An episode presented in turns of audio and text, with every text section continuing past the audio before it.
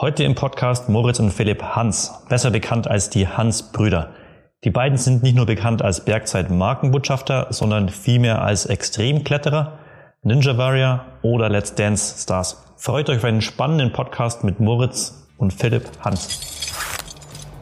Der Bergzeit-Podcast ist dein Podcast für mehr Bergzeit.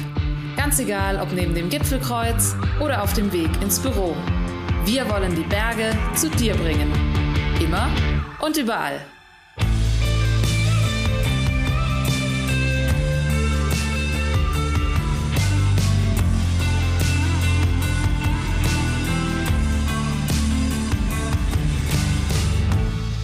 Hallo und herzlich willkommen, Moritz und Philipp. Hallo. Hi. Jetzt ist mir aufgefallen, jetzt habe ich euch genau falsch Genau. angeschaut.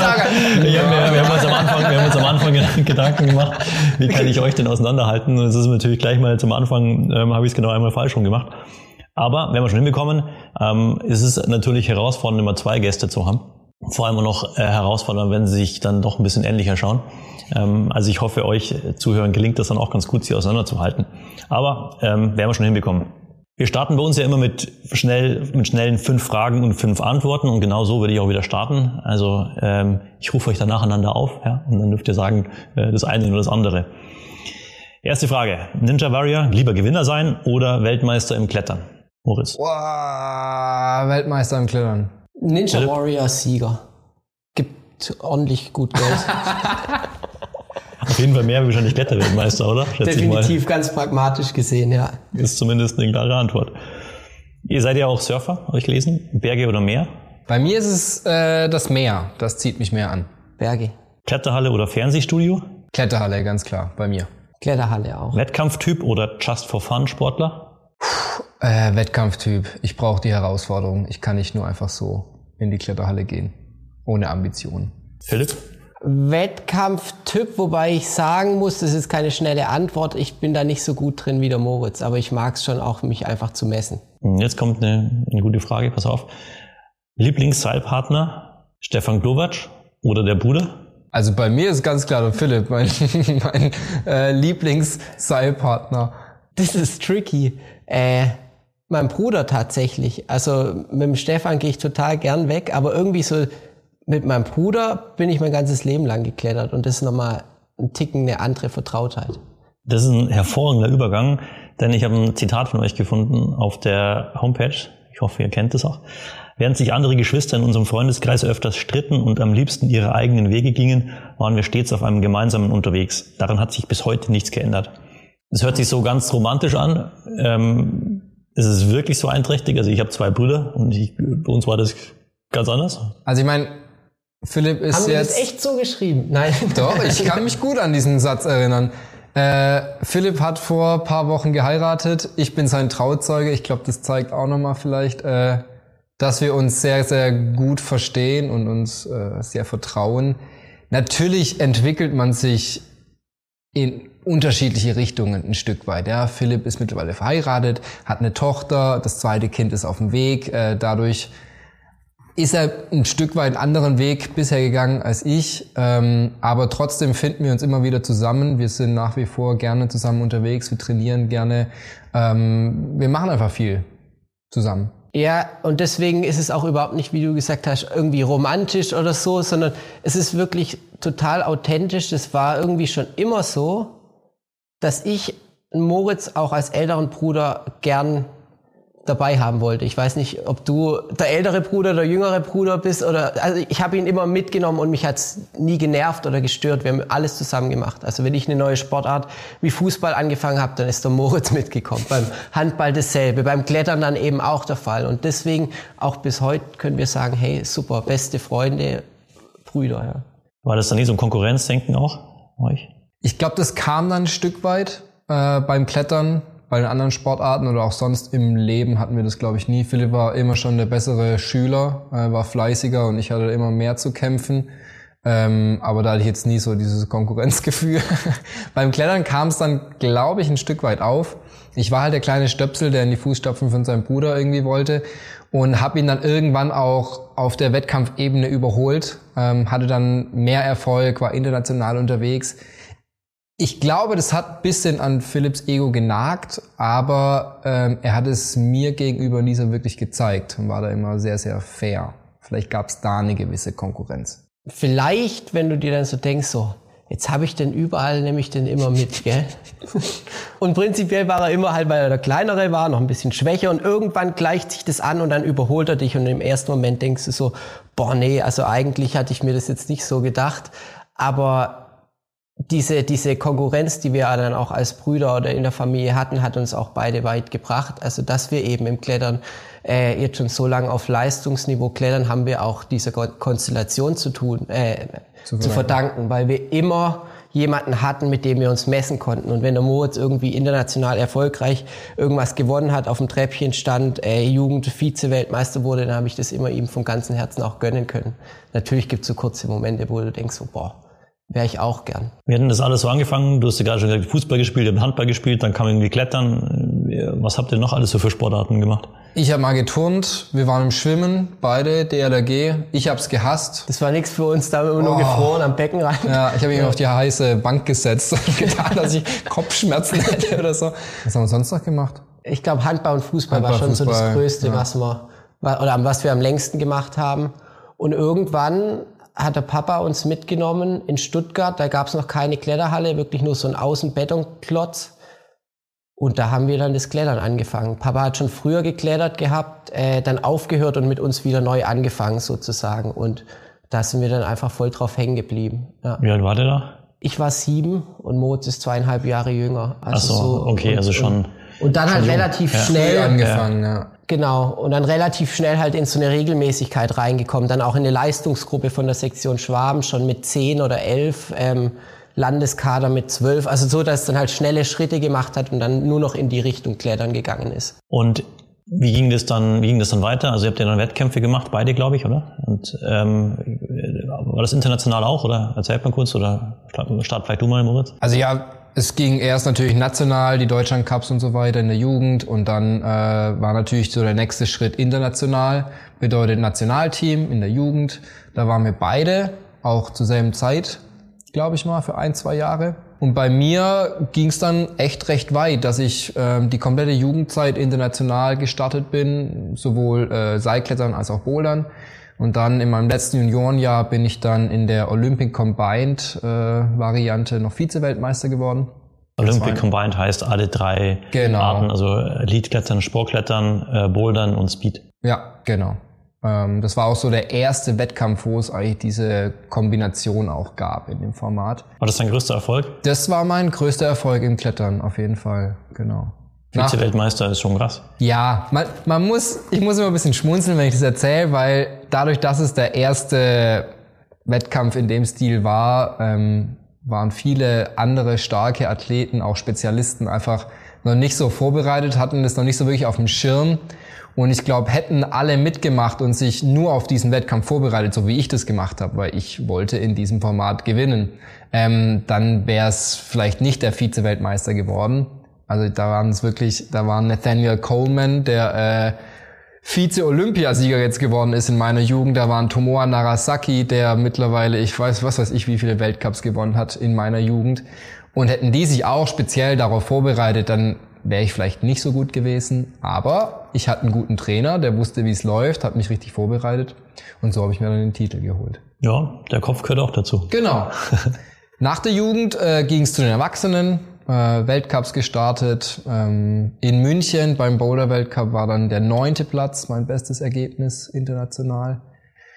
Und dann habe ich irgendwann aufgehört äh, mit dem Leistungssport oder mit dem internationalen Wettkampfklettern. Ich habe angefangen zu studieren und habe gemerkt, ah, ich möchte einfach mal noch mehr rausgehen, mehr mit Freunden machen und nicht nur komplett den Fokus auf das Wettkampfklettern setzen. Wie war das bei dir, Philipp? Bei mir war es ähnlich wie bei Moritz, dass es wirklich so voll meine komplette Jugend eigentlich eingenommen hat. Also da war Wettkampfklettern absolutes Ding. Jedes Wochenende entweder Bavü Cup oder Deutschland Cup. Ähm, und bei mir hat dann aber immer so dieser letzte Schritt gefehlt, der eben bei Moritz dann schon gegangen war. Also dieser Schritt ins Nationalteam, um dann international zu starten. Also ich war mal so ein bisschen on, eine Saison, zwei Saisons im Nationalteam, dann hat es nicht gereicht und so.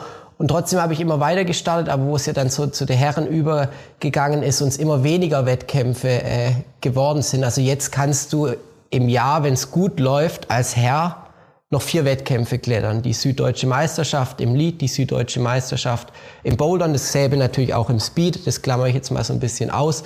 Und dann kommt die Deutsche Meisterschaft. Und für vier Wettkämpfe das ganze Jahr irgendwie nur auf, an Plastik zu trainieren, habe ich einfach auch nicht mehr den Anreiz gesehen. Und bei mir war eh immer im Hinterkopf, Mensch, ich will eigentlich noch viel, viel mehr als nur Wettkämpfe machen.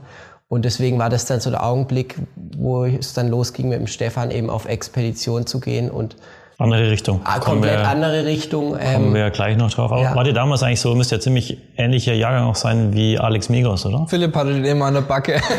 das war Ju Jugend B, Jugend B, ich weiß gar nicht wann das war, 2005 oder so. Lead Cup in Ravensburg war ich auf Platz zwei oder drei und Alex Megos auf zehn oder so. Und, und, dann hat er plötzlich das Feld von hinten überrollt und dann, ja, also das, aber ja, genau. Jan, Jan Heuer war bei mir, Alex Megos, also schon irgendwie so, so, so Namen halt, die man jetzt schon an der Weltspitze sieht. Ja. Mhm. Und dann, also irgendwann damals muss es ja auch losgegangen, gewesen, losgegangen sein mit Ninja Warrior, oder? Also weil das ist ja, das hat euch dann ja außerhalb der Szene deutlich bekannt gemacht. Wie lange ist denn das eigentlich inzwischen her? Ich glaube, du weißt wahrscheinlich. 2016 genau. hat das Ganze angefangen. Da gab es die erste Staffel Ninja Warrior.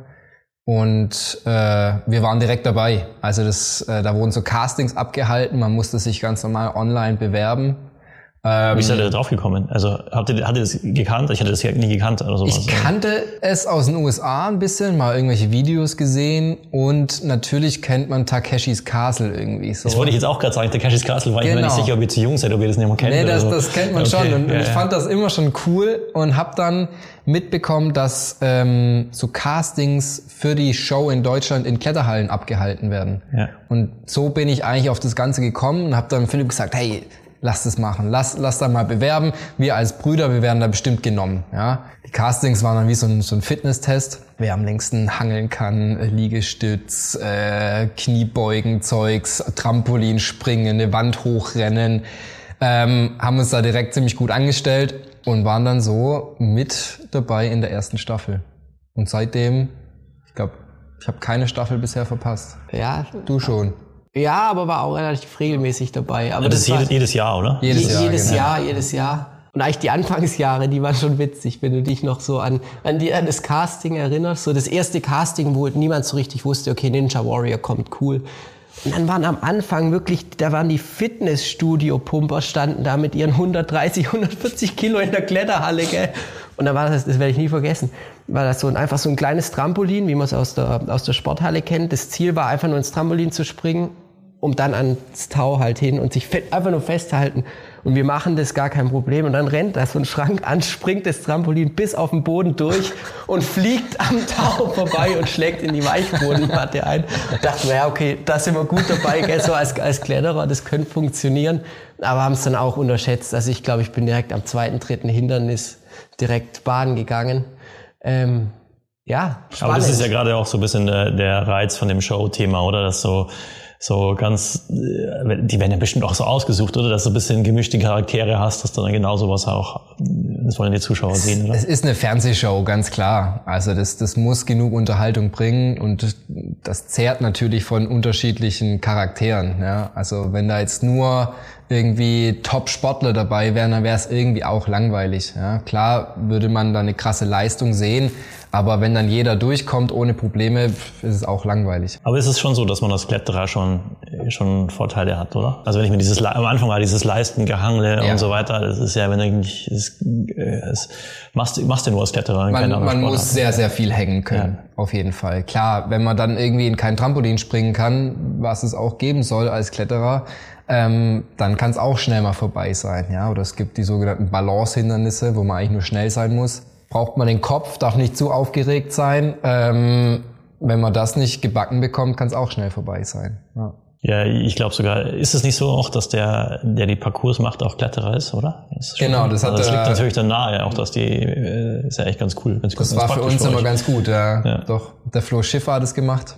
Ähm, mittlerweile macht's der Paddy, ein Kumpel von ihm, äh, auch ein Kletterer kommt uns natürlich zugute. Ja. Kann ich mir vorstellen. Also ihr habt ja jetzt nicht nur jedes Jahr mitgemacht bei den Ninja Warrior, sondern ihr habt ja auch durchaus, war ja auch durchaus erfolgreich. Ähm, Philipp, du warst der Finalist und Moritz, du warst Last Man Standing. Erzähl mal kurz, was bedeutet ein Last Man Standing? Also Last Man Standing ist ja der, der letzte Mann sozusagen übersetzt und ist einfach der, der beste Athlet. Nicht unbedingt der Gewinner der Show. Äh, als Gewinner muss man den kompletten Parcours schaffen, sondern der Athlet oder die Athletin, die eben am weitesten im Parcours gekommen ist. Und wie ist es so, wenn man Last Man Standing ist? Hat man dann ausgesorgt für sein Leben? Ja, schön wär's.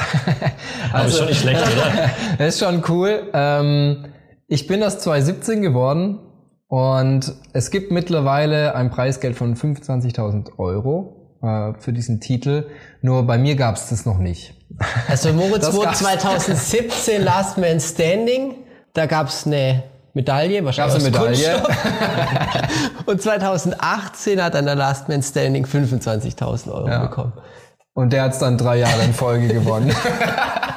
Das ist natürlich nicht schlecht. Ja. Sind blöd gelaufen. Ja. Aber jetzt mit viel Erfahrung, oder? Also mit Im Alter wird man ja Ausdauer stärker, oder? Also Aber leider werden irgendwie auch die Verletzungen häufiger. Also muss ich auch mit 27 Jahren sagen, dass der, der Sport echt nicht gesund ist. Also man geht ja wirklich ans Limit, man hat weite Sprünge, irgendwie man muss den Schwung immer abhalten und das ist für die ganzen Ansätze und Schultern echt, echt nicht gesund. Ja. kann ich mir vorstellen. Ich habe gerade gesagt, ihr seid damit ja außerhalb der Szene auf einen Schlag irgendwie bekannt geworden.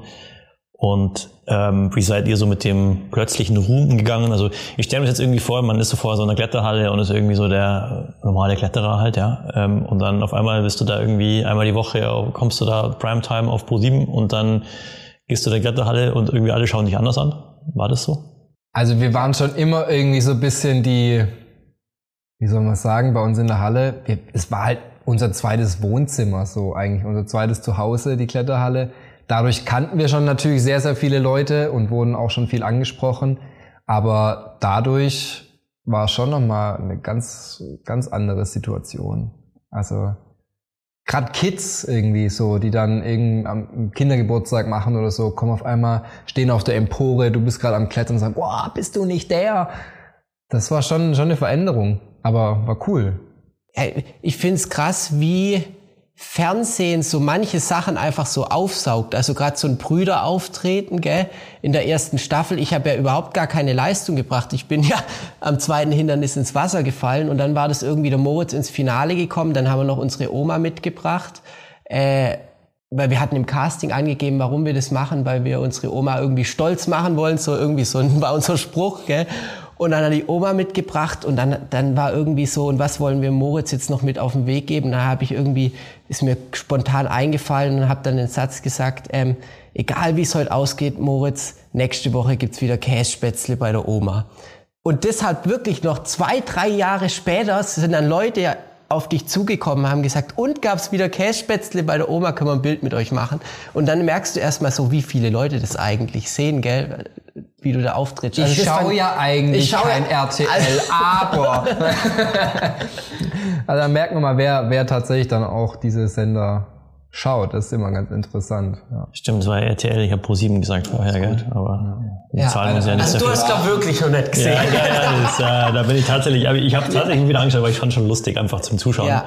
muss ich sagen, aber äh, ich tatsächlich den Sender habe ich nicht mehr auf die Reihe Ich glaube manchmal so aus der Kletterszene, vielleicht bei dir oder so, dass man so eine Stimme, jetzt machen sie auch noch bei Ninja Warrior mit. Aber man muss einfach sagen, diese Show hat so einen Aufforderungscharakter. Also wenn du in das Studio reingehst und du siehst den Parcours, dann hast du total Bock, da jetzt reinzugehen und es auszuprobieren. Und deswegen, ich meine, eine Jule Wurm war dabei, ein Jan Heuer war dabei, der Alex Wurm hat äh, dreimal hintereinander gewonnen. Also äh, das ist nicht abwegig, dass da Kletterer mitmachen, dass das Spaß macht und man damit halt eine Präsenz in den Medien hat, ist völlig klar. Ja. Total, total nachvollziehbar. Also ich finde es mega, mega lustig zum Zuschauen und hätte, glaube ich, auch mega Bock da äh, teilzunehmen. Ähm, aber trotzdem hat sich ja da irgendwie schon einiges verändert. Also äh, dann kam RTL irgendwie auf dich zu, oder? Für das Thema Let's Dance. Was hast du denn da gedacht dabei?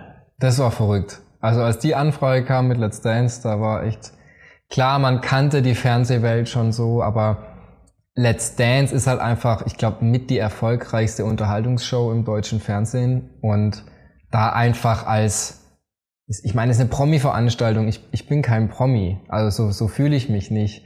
Und dann da als kleiner Moritz Hans irgendwie äh, mitmachen zu dürfen, das war schon, da war ich schon sehr stolz. Und dann wirst du da in diese ja, Live-Show geworfen mit keinerlei Tanzerfahrung, lernst kurz deine Tanzpartnerin kennen und nach einer halben Stunde tanzt nur irgendwie Nase an Nase schon ein Cha-Cha-Cha. Also das ist, das war schon eine ganz, ganz neue und verrückte Welt, in die ich da eintauchen durfte. Okay, aber du hast du vorher gar nicht getanzt oder so, oder? Diesen klassischen Grundkurs in, in der zehnten Klasse. Ja. Aber das, ich glaube, das ist eher schädlich, wenn man den davor gemacht hat, weil das ist alles andere als, als Tanzen.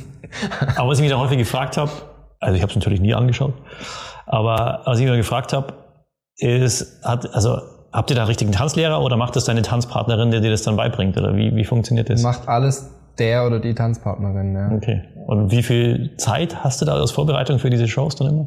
Ich dachte ja auch immer, da hat man irgendwie so ein, zwei Wochen für jeden Tanz, aber jede Woche kommt ein neuer Tanz. Also freitags ist die Show und dann am Sonntag, also samstags ist immer frei, Sonntag bekommt man den Tanz zugeteilt und hat dann von Sonntag bis Mittwoch Mittag Zeit zu trainieren. Dann müssen die Profis schon zu irgendwelchen anderen Trainings für die Opening-Shows und so. Donnerstags sind Durchlaufproben und freitags ist Live-Show. Also man hat dreieinhalb Tage zum Trainieren.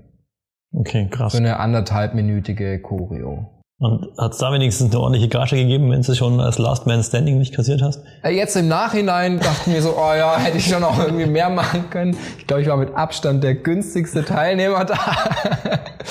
Aber das war voll in Ordnung. Also es gab schon gut Kohle, es war auch ein Vertrag, ich musste mir da nicht irgendwie erst was verdienen, sondern es war von vornherein klar, okay, ich, ich bekomme da was. Und das war schon... Und das kriegst du egal, wie weit du kommst. Ja. Und hast du jetzt, gehst du noch tanzen mit deiner Tanzpartnerin ab und zu? So das erste Jahr danach, nach, das, das Traurige war ja eigentlich, dass dann Corona in dem Jahr ähm, angefangen hat. Das heißt, wir haben eigentlich auch kaum vor Publikum getanzt. Aber es gab noch ein, zwei Shows, bei denen ich äh, mit Renata, mit meiner Tanzpartnerin getanzt habe. Und auch äh, danach habe ich nochmal einen Tanzkurs zusammen mit meiner Freundin belegt. Ja. Einfach nochmal, um, um das weiterzumachen, irgendwie, weil es, doch echt Spaß gemacht hat. Ja, ja, das stimmt. Also irgendwie, irgendwie, ich hatte irgendwie so ein bisschen gegoogelt nochmal und Let's Dance und, und Moritz Hans und so. Und dann kam irgendwie, das erste, was kam, irgendwie äh, Moritz Hans stellt seine Freundin vor oder irgendwie ah, sowas. Ja, ja genau. Ja, das fand ich echt irgendwie ganz abgefahren. Ich habe irgendwie, ich hab, genau, also irgendwie mit, kombiniert im Google-Suchbegriff mit Klettern und dann kam das irgendwie gleich. Also ja. das war irgendwie schon abgefahren. Aber abgefahrene Erfahrung auf jeden Fall, oder? Auf jeden Fall. Also ich würde es auch jedem, jeder nochmal empfehlen, wenn man das Angebot bekommt, da mitmachen zu dürfen. Das eine unglaubliche Chance. Ja. Ich werde es bemerken.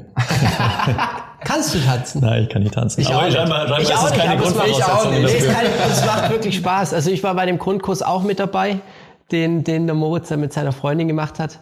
Ich habe überhaupt kein Rhythmusgefühl, gell? aber wenn du dich mal drauf einlässt, auch zu sagen, komm, das mache ich jetzt, mach mal was, was ich, mir vielleicht cool. gar nicht liegt, dann macht es schon Spaß. Also und das hat mich auch so beeindruckt, vielleicht noch, äh, also hat mich wirklich beeindruckt beim Moritz. Er ist ja dann schlussendlich ins große Finale gekommen und da durfte ich dann live als Bruder dabei sein, auch trotz Corona.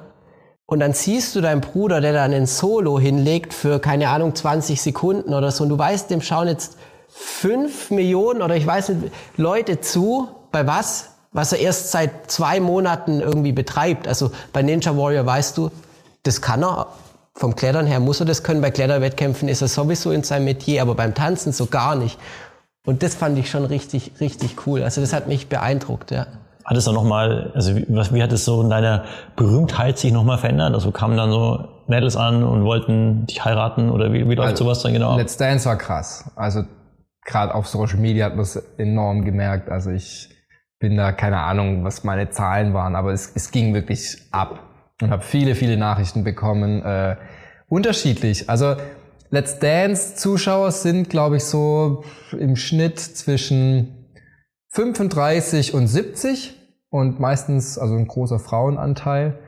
Aber auch dann natürlich die, die kleinen Mädels irgendwie, die halt mit ihren Eltern abends vor, vor der Glotze hocken und dann das total genießen und auch selber mittanzen. Und da habe ich sehr, sehr viele schöne Nachrichten auch bekommen und, und ordentliche Unterstützung. Ja. Jetzt muss man irgendwie so den, den, den, den Schritt hinbekommen von Let's Dance und dem Showbusiness zum Klettern. Gerade überlegt, was jetzt eigentlich so der, so der beste Übergang ja, ist. Eben, das ist jetzt auch, gell, wenn du so, ich meine, erst Ninja Warrior, dann Let's Dance und dann ist natürlich auch so die Frage, was bist du am Ende? Also oder, oder was ist so, als was zeichnest du dich aus? Und, aber ich glaube, das ist trotzdem die Basis, die uns auch nach wie vor, vor verbindet. Wir sind Kletterer. Also auch wenn man Ausflug in die Showbranche geht, sind wir prinzipiell immer noch Kletterer. Ja, ja. Ja, ich glaube, das spürt man auch. Das macht ja letztendlich ähm, eure Authentizität auch aus. Ja. Also ja. ich finde schon, dass das total spürbar ist. Und du hast, Philipp, du hast ja vorhin erzählt, ähm, nach, so nach, dem, nach dem Wettkampfklettern kam eigentlich so das Expeditionsklettern und gab es auch so einen Schritt dazwischen äh, mit Alpinklettern? Oder war das so für dich auch gemischt? Weil ihr, ihr kommt ja so, ist ja Schwäbische Alb, oder? Eigentlich, oder? Ja, ja Schwäbische Alb ist so unser Heimgebiet. Ja, ja das ist ja schon, das ist ja schon Nein, durchaus tough oder, oder so und durchaus alpin auch. Also jetzt keine hohen Berge, aber alpine Absicherung. Alpine Kletterei. Alpine so. ja, Kletterei eher, eher, eher brüchig, plattig, und, plattig ja. speziell, scharfkantig, also jetzt nicht so richtig ästhetisch. Ähm, wie kam das? Es kam tatsächlich relativ schnell. Also klar, wir waren schon auch immer in den Ferien und so draußen klettern. Auch, auch alpin ab und zu äh, mit Freunden, aber jetzt nicht so, dass ich jetzt mich modsmäßig erstmal alpin vorbereitet hätte vor der ersten Expedition, sondern das war echt so mehr oder weniger aus dem Nichts, so eine SMS vom Stefan äh, hey Youngster, Bock auf Expedition, gell? Und Hat er dich bei Ninja Warrior gesehen oder wie kann man, wie kann man sich das vorstellen? Nicht, nee, wir kennen uns ja schon seit Jahren, also durch, durch Red Chili.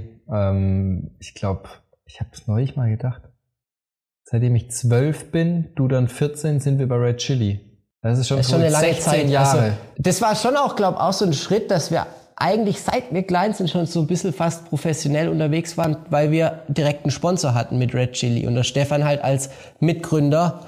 Und deswegen hatte der immer einen Kontakt zu uns. Der hat uns ja damals praktisch ausgesucht und rekrutiert. Hey, die Jungs, die kriegen Perle Schuh von uns.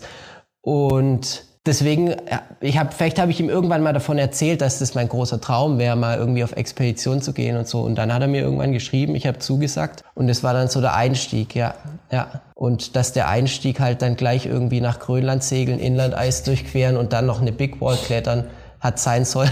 Damit hatte ich im ersten Moment auch nicht gerechnet, ja. Kurze Werbung.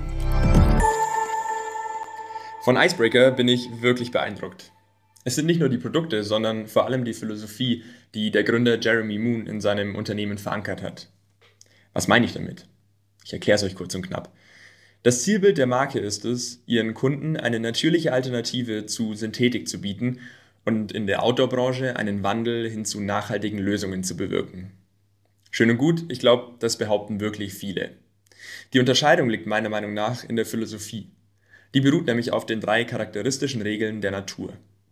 Erstens Anpassungsfähigkeit.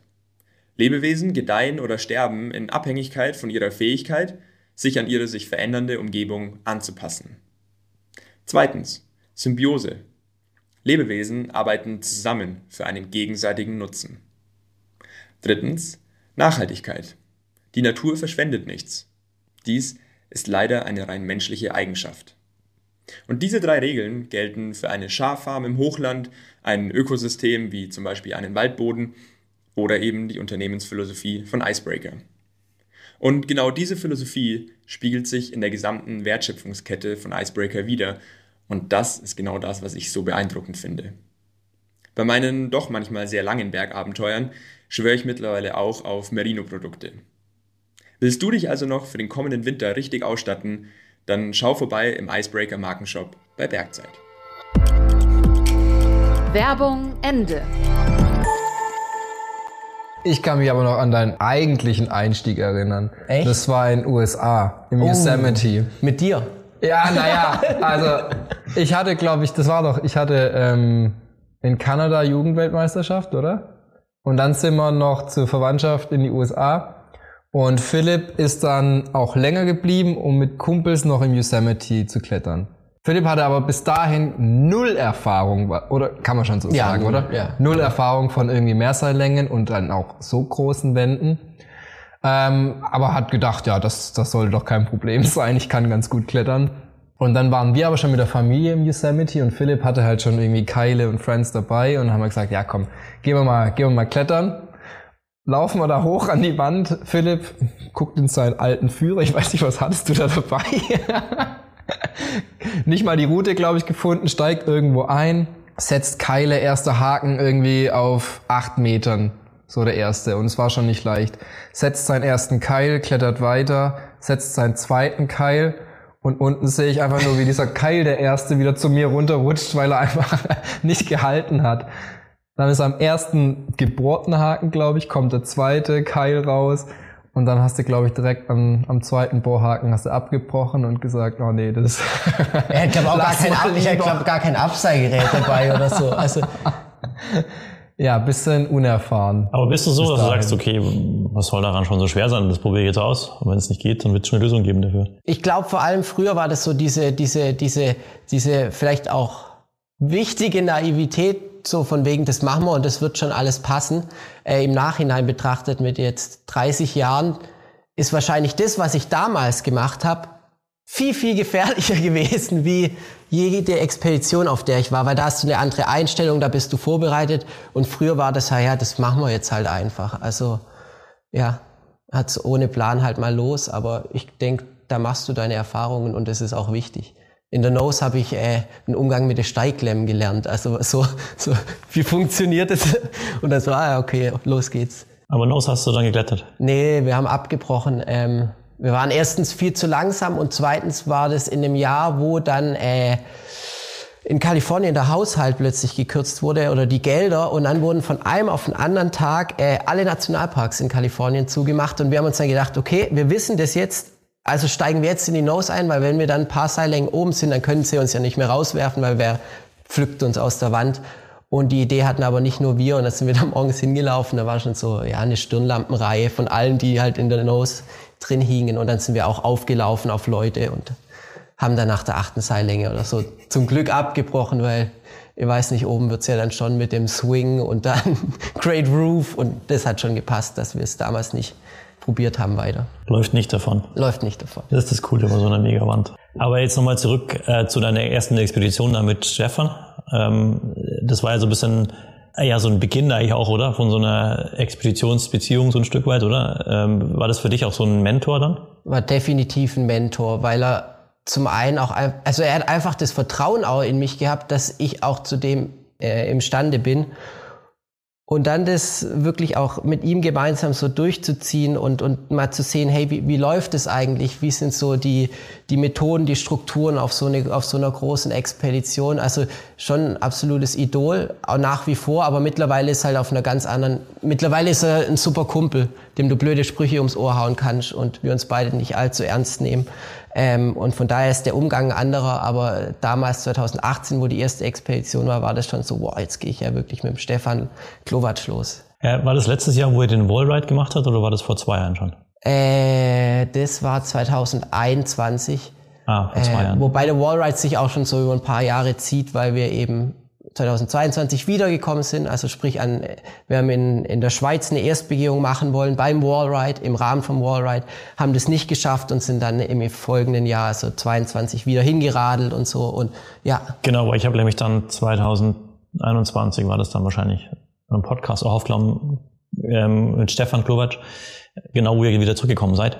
Stimmt. Und äh, da deswegen da, da, ganz, hat auch, da habe ich die umgekehrte Frage gestellt, wie das für ihn ist, sozusagen mit so jemand Jungen sozusagen klettern zu gehen. Und er hatte das irgendwie auch so als was völlig Normales irgendwie bezeichnet, er geht ja klettern. Ja. Und, ähm, und mal profitiert der eine und mal profitiert der andere da davon. Ja, also und, und auch wirklich, also wir waren über zwei Monate zu zweit nonstop unterwegs.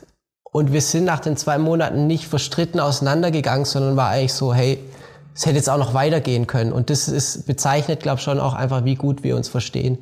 Trotzdem Altersunterschied. Also könnte mein Vater sein mit jetzt bald knapp oder mit knapp 60, ja. Aber es war damals so, dass ihr die Tour am Scheiteck-Wetterhorn eingebohrt habt, oder? Und habt ihr die jetzt erst Rotpunkt geklettert oder ist das nochmal eine andere Tour? Genau, die habe ich, die habe ich letztes, letzten Sommer äh, dann Rotpunkt geklettert. Ja. Aber da war Stefan dann nicht mehr dabei, oder? Genau, da war er nicht dabei, da war er auf einer eigenen Expedition, die drei Monate ging, wo ich auch hätte mitkommen können, aber mit Family daheim ist so eine lange Zeit jetzt einfach nicht mehr drin. Also nicht irgendwie drei Monate plus Open End so ungefähr.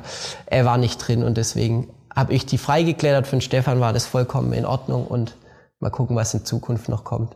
Aber also die erste, erste Wallride, das seid ihr mit dem Bike losgefahren von zu Hause durch die Alpen und habt das ganze Kletterzeug und so weiter dabei gehabt im Anhänger.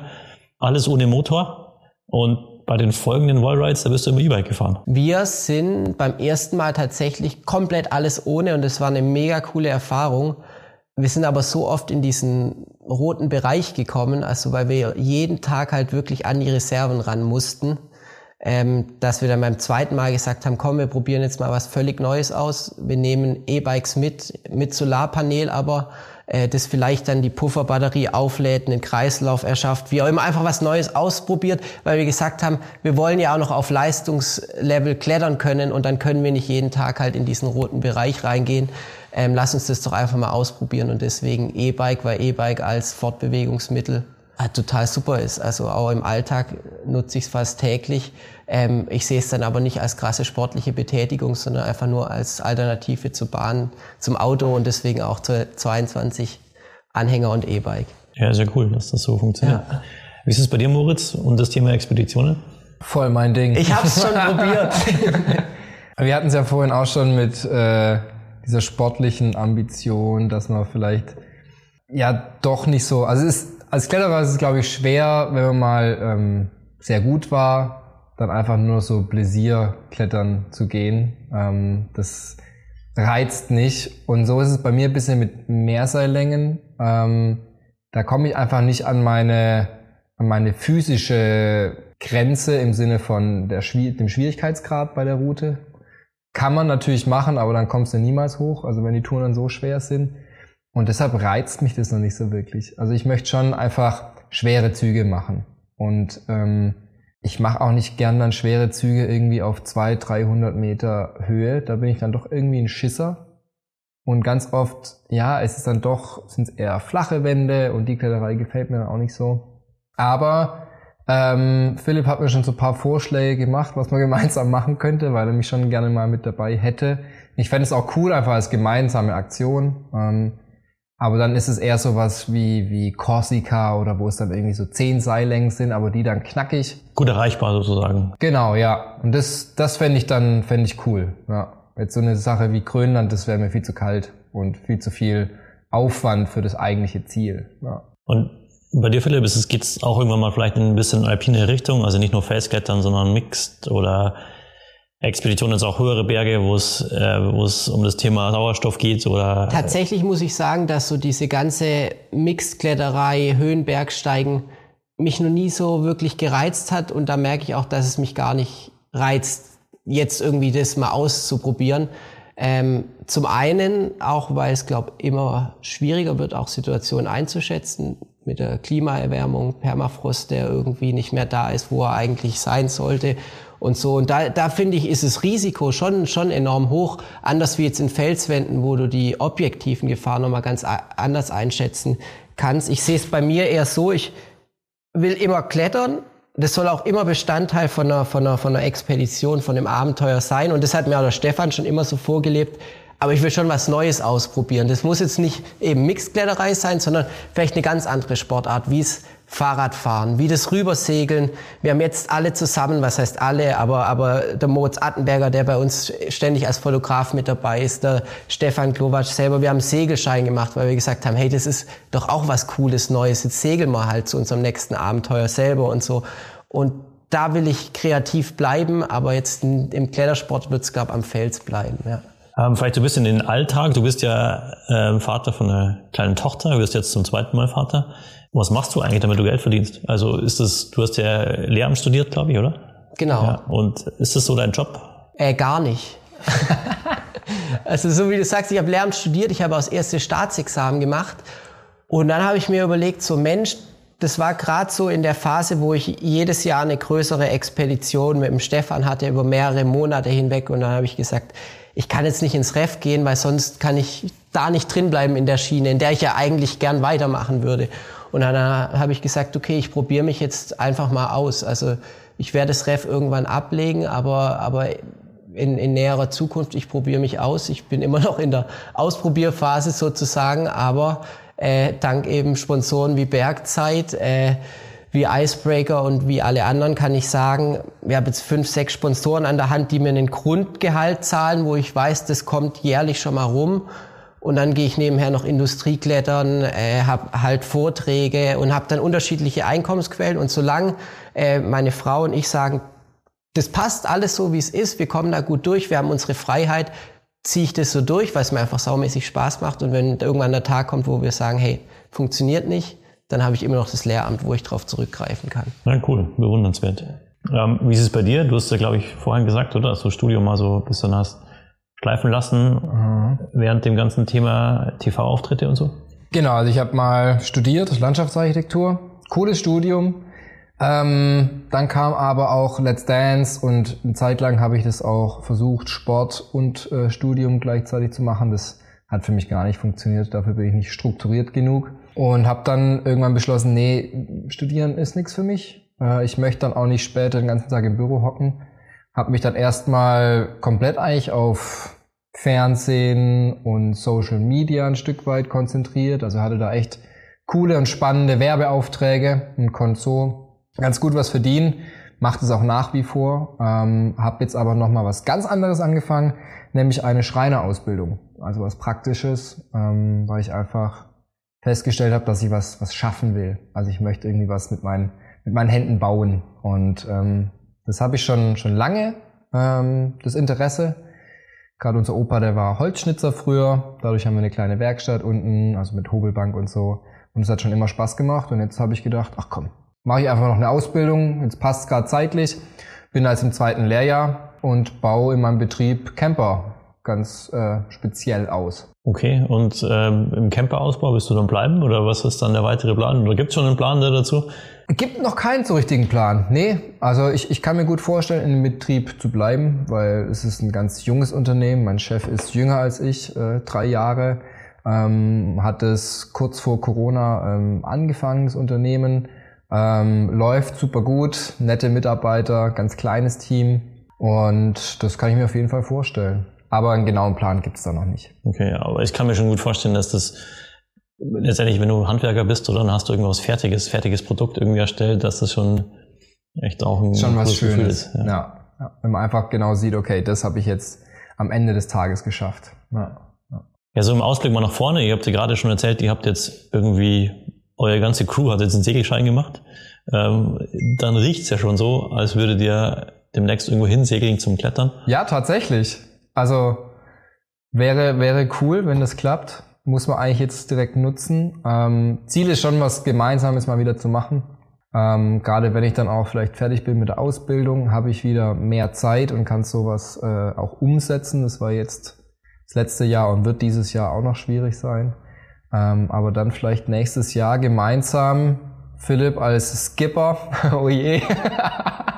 So mal einfach mal. Ich muss erst auf die Theorieprüfung, die muss ich noch bestehen. Erst dann bin ich auch einmal safe. Einmal im Pazifik äh. oder so, oder? Mit so einem Segelschein. Direkt. Ja, direkt los. Darfst du das eigentlich? Ich weiß gar nicht. Ich dürfte jetzt in Atlantik, ja, ja klar. Ja, also, klar, kein Problem. Also nicht mit einem gecharterten Schiff, aber, aber ansonsten, ja, ja. Ja, ich fände ja cool, äh, wirklich eher so entlang der Küste. Ähm, ich bin, oder wir sind beide auch eigentlich so ein bisschen auf dem Deepwater Soloing Trip. Ähm, auf Mallorca kann man das ja total schön machen. Und ich glaube, in Griechenland gibt's da noch sehr, sehr viel Unentdecktes. Und da ist natürlich so ein Segelboot perfekt. Ne? Also die Küste entlang schippern. Ähm, man kann super gut auch so Seilklettern äh, überall. Und das zu verbinden mit einem Hans-Brüder-Trip, das wäre schon cool. Das wäre was. Ja, da hätte ich ehrlich gesagt auch richtig Bock. Also es ist so lange also, auf meiner Ticklist, irgendwie segeln zu gehen oder Segeln mit Klettern zu verbinden. Ja. Ähm, und äh, das ist schon, also gibt ja so die Klassiker oder Mallorca, kroatische Inseln und sowas. Und Griechenland gibt bestimmt auch noch einiges her. Mhm. Ich glaube, es ist noch ein bisschen unentdeckter eben als Mallorca, als Kroatien und deswegen, deswegen mal schauen, ja. Kann ich mich erinnern, war das nicht Stefan Klovac oder der wann war denn das so 2000 herum, ähm, Halong Bay in Vietnam Ah, ähm. Segeln war und, und Klettern war, oder? War das Stefan Kovac? Ich glaube, da war auch mal David Lama, David war auch Lama mal auch mal richtig, ja. Aber ich glaube, so. Stefan Kovac war schon relativ früh da. Ja, also ja. geile Bilder halt entstanden sind auch. Ne? Also das ist schon... Da gibt's wahrscheinlich auch noch unendlich viel. Ja. Da hat viel Potenzial. Ja. Cool. Ja, dann habt ihr einen Plan. Haben wir einen Plan für... Wirkt so. Ja gut, vielen Dank für eure Zeit. Hat mir viel Spaß gemacht. Danke dir. Ich wünsche euch alles Gute. Das Gute für die Geburt von deinem Kind. Danke. Und ähm, bleibt gesund und alles Gute für die Zukunft. Ich hoffe, der Podcast hat euch gefallen. Wenn ja, abonniert doch gerne unseren Kanal. In der nächsten Folge erwartet euch dann wieder mein Kollege Jan mit einer Beratungsfolge. Bis zum nächsten Mal. Ciao.